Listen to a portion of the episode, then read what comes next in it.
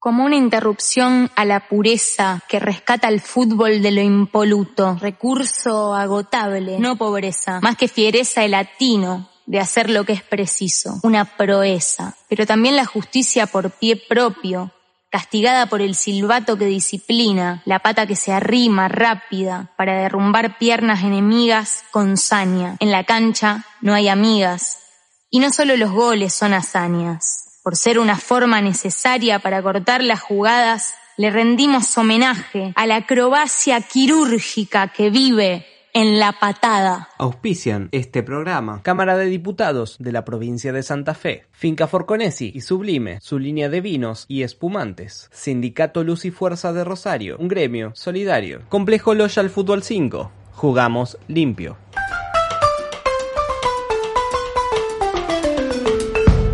Patadas en el día de hoy y vamos a tratar de calificarlas. Vamos a hacer un esfuerzo intelectual por someter este debate, este tema a debate. ¿Hay tipos de patadas? Sí, estamos, ¿estamos de acuerdo? Estamos. Bueno, es bueno partir de una base de acuerdo, pues si no, no se puede conversar acá, si no hay una base de acuerdo. Ay, ay, ay. Ay. Por Em, ejemplo, A ver, sí, la patada táctica. O sea, esa es mi favorita. Claro, o sea, es, es la justificada, la patada que tiene una función en el juego, la patada que es para el equipo. Sí, que muchas veces hace que un jugador, o sea, el que la tiene que pegar, está supliendo la cagada que se mandó otro. Sí, tal cual. ¿Mm? Que le pasa mucho a los volantes eso. Claro. ¿Eh? Tenés uno a dos metros tuyo que pierde una pelota, en vez de darte un pase bien, te, te da un ladrillo y vos tenés que pegar una patada pero no te salgan de contra. Un laburo mucho de cinco tapón. Sí, sí. Yo, a ver, yo sé que Pablo Pérez es un candidatazo a la amarilla fácil, qué sé yo, pero le he visto pegar muchas patadas tácticas por errores de compañeros. Fuera de joda. Eh. Ahí tenés un poco lo que puede ser la patada sanguínea con Pablo Pérez también, la pulsional. Sí, sí, Pablo Pérez tiene varios tipos de patadas. Yo solo digo que le he visto pegar patadas tácticas dentro de Ah, todas las patadas que Yo le pega. vi patadas indefendibles a Pablo Yo- Pérez. un obvio, yo también, yo también. Sí, sí, sí. ¿No hay un superclásico que lo deja a Boca con uno menos muy temprano? Por, por una patada estupidísima, sí. Eh, pero dentro de las, las patadas tácticas, para mi gusto, son una, es una patada que no es desmedida. O sea, si vos necesitabas cortar una contra, pero pegaste un patadón inaudito, eh, para mí ya no es táctica, para mí eso es un boludo. Bueno, para mí no necesariamente es desmedida, temeraria, pero puede serlo. O sea, vos, Mm. Puede serlo. a- digamos, vas a toda costa a frenar a tu rival y bueno, si sale fuerte, sale fuerte y si no sale fuerte, pero frenás, vaya y pase.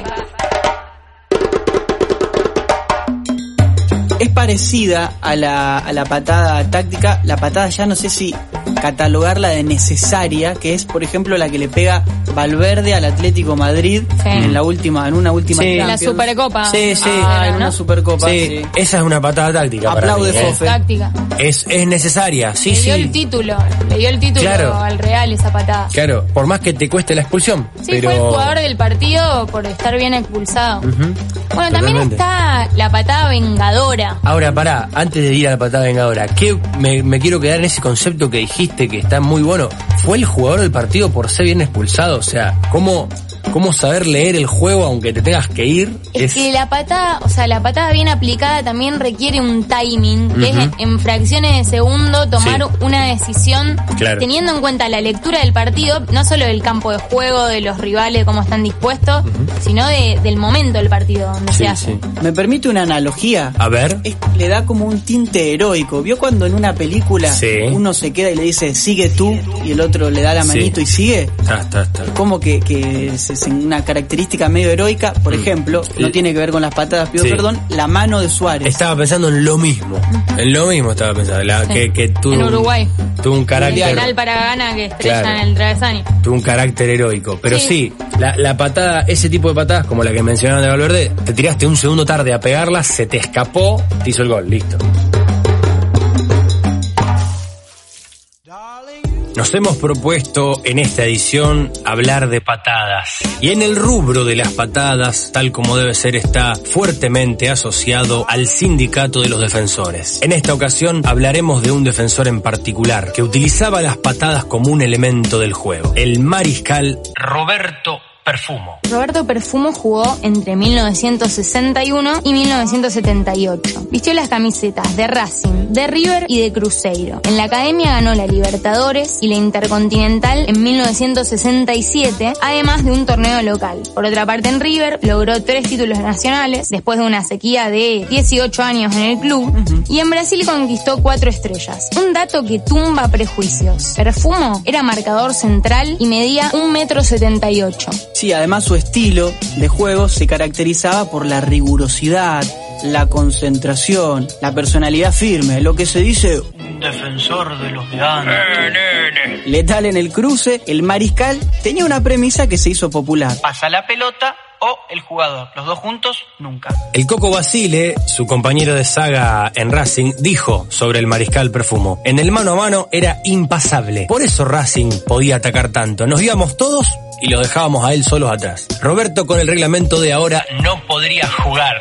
lo trató bien. En esa época no había amarillas. Pegabas y no pasaba nada. Si él no llegaba a la pelota, los cruzaba. No pasaba Ninguno. El fútbol era distinto y pegar patadas era un componente del juego quizás mucho más válido que hoy. Perfumo decía que antes los jugadores vivían guerras en la cancha y uno de sus recursos, quizás el más utilizado, era el golpe para amedrentar. Cuando había uno bueno, habilidoso, había que hacerle sentir la dureza con un full para que se asustara y lo más temprano posible. Después de bajar a algún rival que lo estaba complicando, el mariscal tenía la sana costumbre de acercarse hasta él y fingir pedirle disculpas mientras le pisaba la mano con todos los tapones o lo levantaba de la oreja simulando que le acariciaba el pelo. Qué romántico, señor mariscal.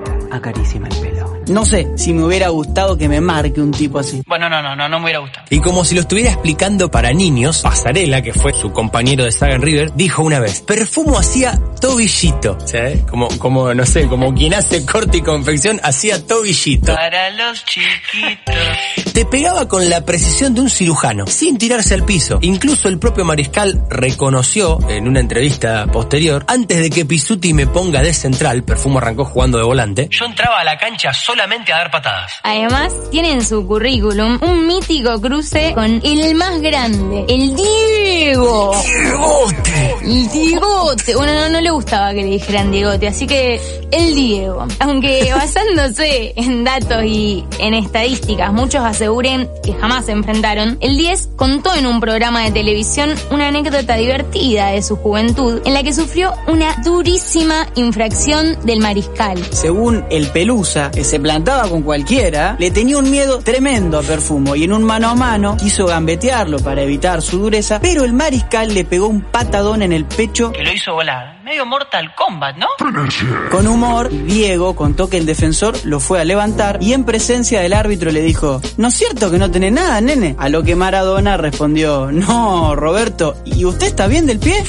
Más tarde a Perfumo le preguntaron por esa historia, por esa anécdota, y recordó un detalle de la previa de ese partido. Cuando Mostaza Merlo, compañero de él en River, le dijo, Mirá que el pibe este argentino sirve en serio, ¿eh? a lo que el mariscal le contestó, bueno, si es bueno en serio, habrá que darle un estate quieto, es decir, una patadita de advertencia para que se porte bien. Si bien los datos de la época desmienten este encuentro, dicen que no pasó, lo contó el Diego, lo confirmó el mariscal, para nosotros gente es verdad. Y fíjense, si pegar patadas habrá marcado la carrera de Perfumo, considerado uno de los mejores defensores de la historia, para algunos el mejor, que él se dio cuenta que debía retirarse cuando perdonó una patada. Ese fue el punto de inflexión. Y fue en un clásico entre River y Boca, él jugando para River. Abro comillas. Tuve dos síntomas que me hicieron darme cuenta que me iba a retirar, dijo el mariscal. Uno, que mientras íbamos en el micro a jugar el clásico, vi a la gente en los bosques de Palermo disfrutando la tarde en familia y pensé, uy, cómo me gustaría estar ahí. Cuando yo estaba en el lugar,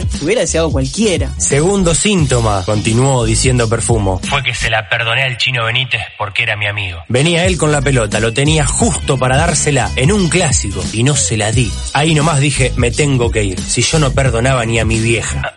En lo personal me parece un poco mucho, ¿no? ¿No perdonar a tu vieja? Pero, entre tantas patadas, también hay una frase muy linda de Perfumo que dice, el futbolista es un afortunado porque su tarea consiste en aquello que más humanos vuelve a los hombres, se la pasa jugando. Y ya que estoy aprovecho para pedir, por favor, que no le digamos más el mariscal a cualquier central del montón con un par de torneos buenos. Acá hay uno de los ítems de la, de la conversación que no me acuerdo quién, quién lo puso, pero es interesante, que dice, eh, en el pasado, ¿se pegaba más porque no había televisión? Sí, sí, yo creo que sí. Me gusta eso porque abre otra cuestión. Capaz sí, al no televisarse había cosas obscenas que, que hoy no se pasan por alto, aunque hoy también se pega. Sí. Pero yo creo que en los últimos 60 años, sobre todo 30 años, evolucionaron mucho las estrategias defensivas. Entonces lo que antes requería necesariamente una patada para neutralizar a un rival, hoy se ha podido equilibrar con, con un sistema de juego un poco más aceitado, que requiere quizás menos, menos patada para frenar. Y, y cambió el fútbol, digamos. En, en nuestro episodio anterior hablábamos de que se, se inventó el penal porque prácticamente reventaban a patadas los delanteros del área. Hace un rato hablábamos de que Perfumo podía pegar porque no había tarjetas. Pero quizás la, la televisión agrega un poco una cuota de, bueno, el árbitro no puede ser tan impune, ¿no? No, y Eh, aparte la cuestión que vos también mencionabas de las formaciones, había solamente dos defensores Claro, contra claro. 12 delanteros, bueno, Claro, cua- si no te pego, ¿cómo hago? Cuando inventaron las tarjetas, que empezaron a echar los defensores, hubo que poner cuatro defensores. Sí. Y, y te, te, te cuento una actual que tiene que abona esta teoría de que con la televisión se pega menos. El otro día entrevisté a un jugador de Argentino de Rosario, un ex jugador de Argentino de Rosario, jugó la última temporada de, la primera D, ahora la primera D todavía no arrancó. Un jugador de Argentino de Rosario me decía, ¿cuándo vamos a jugar a Buenos Aires? Ay, hermano, lo que nos pega. O sea, Argentino de Rosario, para quien no lo sepa, es uno de los pocos equipos rosarinos que juega en los torneos metropolitanos de Buenos Aires, es decir, la, la primera D, la C, la B Metro, eh, Central Córdoba está en la C, ¿no? Son Argentino Rosario y Central Córdoba. Y claro, es el único equipo rosarino, son todos de, de capital o del conurbano bonaerense el resto. Entonces, cuando Argentino Rosario va a jugar allá, le hacen sentir el rigor desde el minuto uno Como bien visitante. y, las- y los árbitros conocen a los jugadores de, de los equipos de Buenos Aires, y dice, te pegan patada, Piña. Cabezazo. Te. Es que el, y, y no hay televisación, entonces como que abona un poco esta teoría de que el hecho de que no hay televisación te la hacen sufrir más también, más Sí, impunidad. Y además para el profesionalismo un poco turbio eso, o sea, que, que se juegue con eso. Yo jugando futsal me acuerdo de haber viajado a Pico Truncado, una localidad de la Patagonia. Está bien, está bien. que no, sin, sin porteñas en, en el campo de juego, digo, no, no por una cuestión necesariamente de localía, pero sí ver que las minas juegan muy fuerte. En la Patagonia se juega futsal muy fuerte. Yo pa, acá esto es falta, en Rosario es falta. Soy fan de las máximas, tipo en la Patagonia se juega el sí. fútbol muy fuerte. Tipo- Naciste en la Patagonia y pegás, carajo. En Jujuy se juega descalzo. Punto, viste.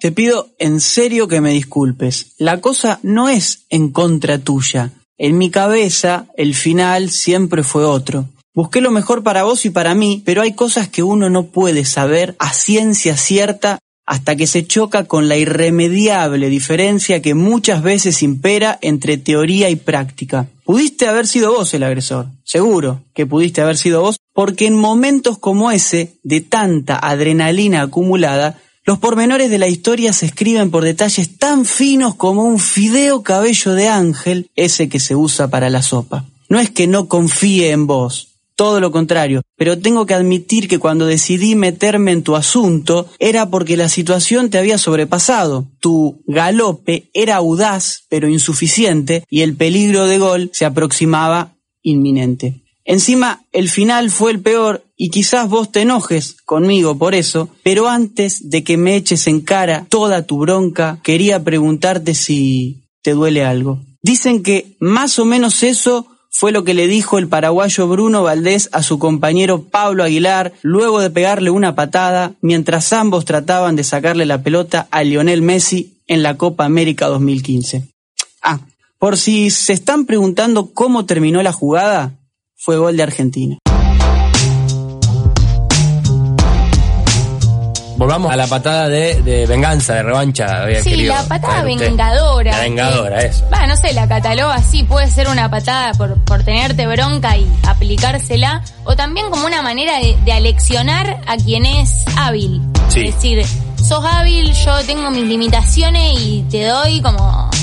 Ah, de castigo, digamos. Sí, la, la patada preventiva, para mí, que no es lo mismo que la vengadora, que es, debo confesar que la he aplicado. Primera jugada que te cruzas al 9, eh, rodillazo en el muslo, patada al tobillo. algo- Primera, primera vez que te lo cruzás, porque vos sabés que el tipo o te va a girar o te va a ganar en velocidad. Entonces, la patada marca cancha, yo no estoy en contra. Sí, me De hecho- acuerdo. de hecho, estoy a favor. Me acuerdo del Tony Medina en un clásico que le da una patada a Heinze en el lateral. La pelota se vio el lateral, estaba fuera de la Sí. cancha. Una patada que, como se fue el lateral, el árbitro ni la vio. Lo lesiona Heinze, juega con el aductor, viste, medio resentido todo el partido y le influyó mucho en los cambios de frente, por ejemplo. Sí, una, una de ellas es una patada que en la final del 2018 en Madrid le pega Prato a Pablo Pérez, que se sabía que Pablo Pérez estaba medio lesionado. Primera jugada del partido le mete un patadón. Y en ese Boca Pablo Pérez es bastante fundamental. Y de hecho, aún así, estando en un pie, fue bastante al frente. Pero bueno, esas patadas, que esa, esa patada está claramente mandada por el técnico. Por ejemplo, la de, la de Pablo Pérez, la de Prato a Pablo Pérez. El técnico lo mandó. Se me escapan las analogías de la mano, es como cuando el boxeador ves que le duele el ojo Eh. al rival y bueno, Sí, ¿dónde le vas a pegar? darle ahí. Un, un rapidito, explosivo que tiene mucha primera patada rápida es, nos apunta acá Fofe Centurión. Sí. Entra ahí, Sí. le hacen. Sí, sí, sí, totalmente. pero el que más sufrí y ya me condicionaba la semana sabiendo que el que, que me iba a marcar era Víctor Hugo Sotomayor, el zaguero de Vélez que después en Taller de Córdoba y ese era cruel. Ahí conmigo tuvo pica, entonces fue peor, me esperaba, pum, costillar, ya no, no disfrutaba el partido, pues porque siempre estás de espalda y porque sabes que en una que te agarra el mal parado te, te parte en el medio. Y justo viene la previa del partido que jugábamos en Córdoba, Talleres San Lorenzo y se desgarra un lunes, un martes, se desgarra en el entrenamiento y no juega. No sabes la felicidad que tenía porque yo sabía que la tenía anotada. Y al poco tiempo anuncia que se retira. Y todos se ríen, pero piensan que es mentira. Pero es verdad, ese día que se retiró, yo hice un asado en casa con mi amigo porque dije, si tenía alguna probabilidad de que me quebraran, que me rompieran, me partieran en un partido, era con Víctor Hugo Sotomayor que se acaba de retirar y no sabes la alegría que me dio la felicidad de decir, no le voy a tener que sufrir más. Sé que son personas con los cojones bien puestos, pero Hostia. si tuviesen que, que jugar un partido y le dicen que en el equipo rival va a estar este jugador o jugadora que les puede llegar a dar wiki, ¿hay alguno al que ustedes, de todo lo que han visto, nunca quisieran enfrentar? Eh, a ver. Yo tengo el mío, ¿eh? A ver, sí, Felipe diga- Melo.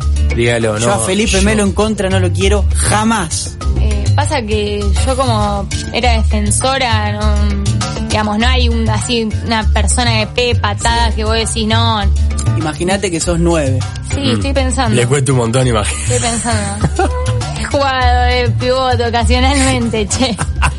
Tenía el arco entre ceja y ceja, pero bueno, de esa cosa.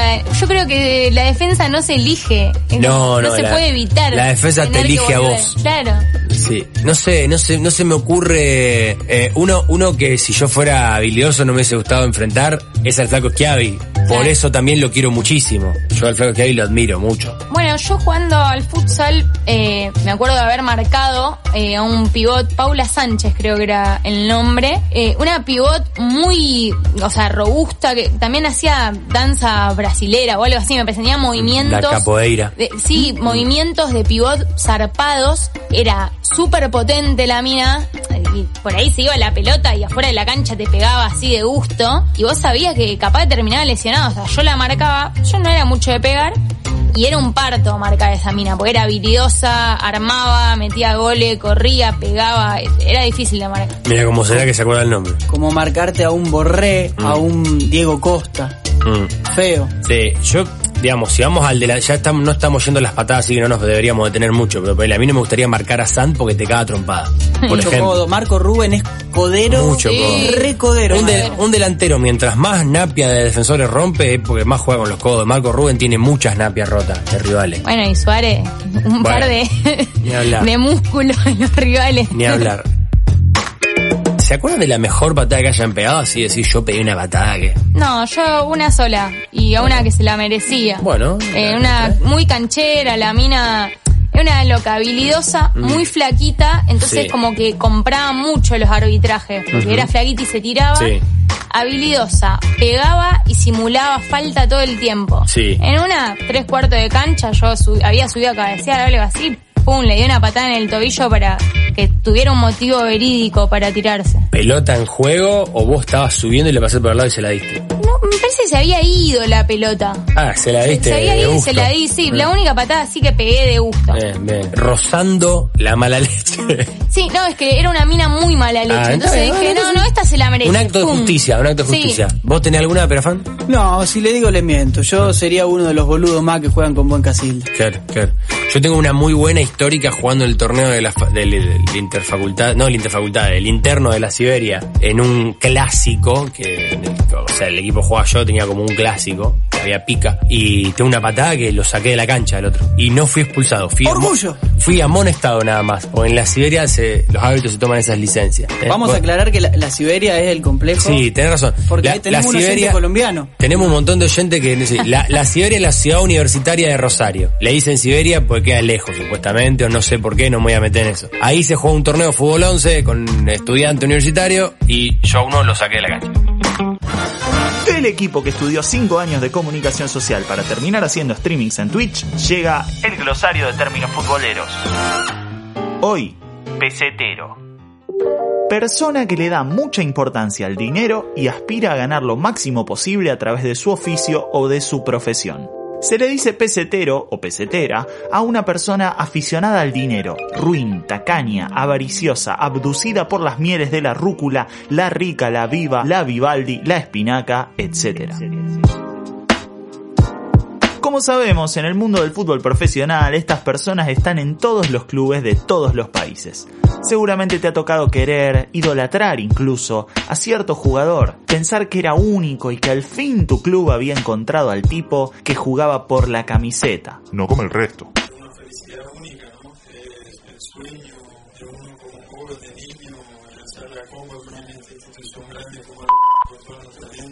Hasta que a ese mismo jugador le llegó una oferta de un club diminuto de Emiratos Árabes y te dejó solo antes de ir a jugar el partido de vuelta por las semis de Copa Sudamericana o cualquier copa que hace años no jugabas a la cual el DT apostó todos los cañones descuidando peligrosamente La tabla de los promedios.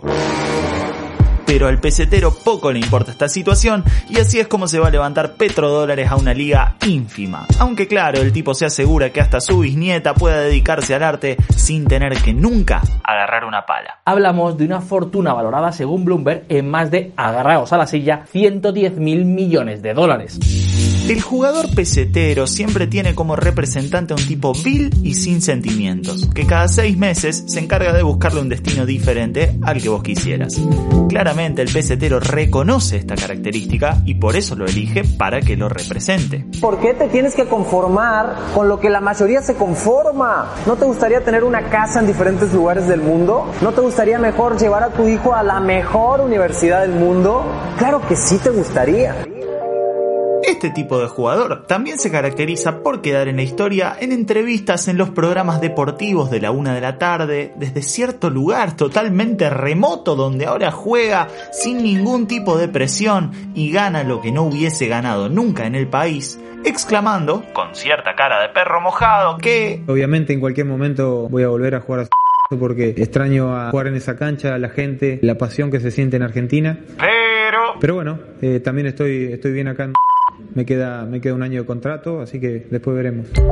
Si te gustaría volverte famoso en internet hablando de boca, no dejes de escuchar los glosarios de términos futboleros de fútbol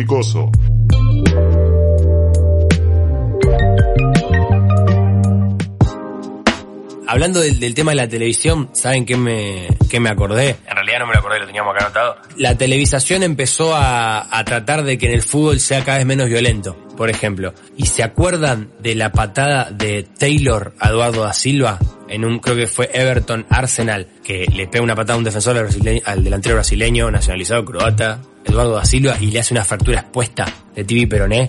Las cámaras tomaron la imagen de la fractura expuesta y pasaron la repetición. Y a partir de esa patada se tomó la decisión de que las fracturas expuestas no se televisan más, que no, no se repite esa jugada. No recuerdo la patada en sí, sí el tobillo. Ese tobillo ¿Ves? absolutamente. Te, te quedó marcada, te quedó marcada la, la imagen, porque es terrible. Un espanto. Porque es un terrible. jugador que aparte venía en un ascenso interesante en su carrera y obviamente a partir de eso siguió jugando, pero Sí, totalmente. Venía en ascenso y, y a partir de ahí se fue a jugar a Croacia, ya no, ya su vida no fue lo mismo. No como la de este programa, que parece ir en franco ascenso. Espero que nadie nos baje de una patada.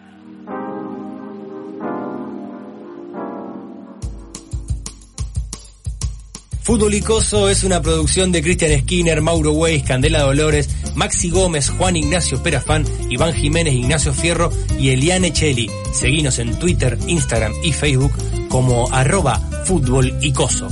Auspician este programa Cámara de Diputados de la provincia de Santa Fe, Finca Forconesi Sublime, su línea de vinos y espumantes, Sindicato Luz y Fuerza de Rosario, un gremio solidario, Complejo Loyal Fútbol 5, jugamos limpio.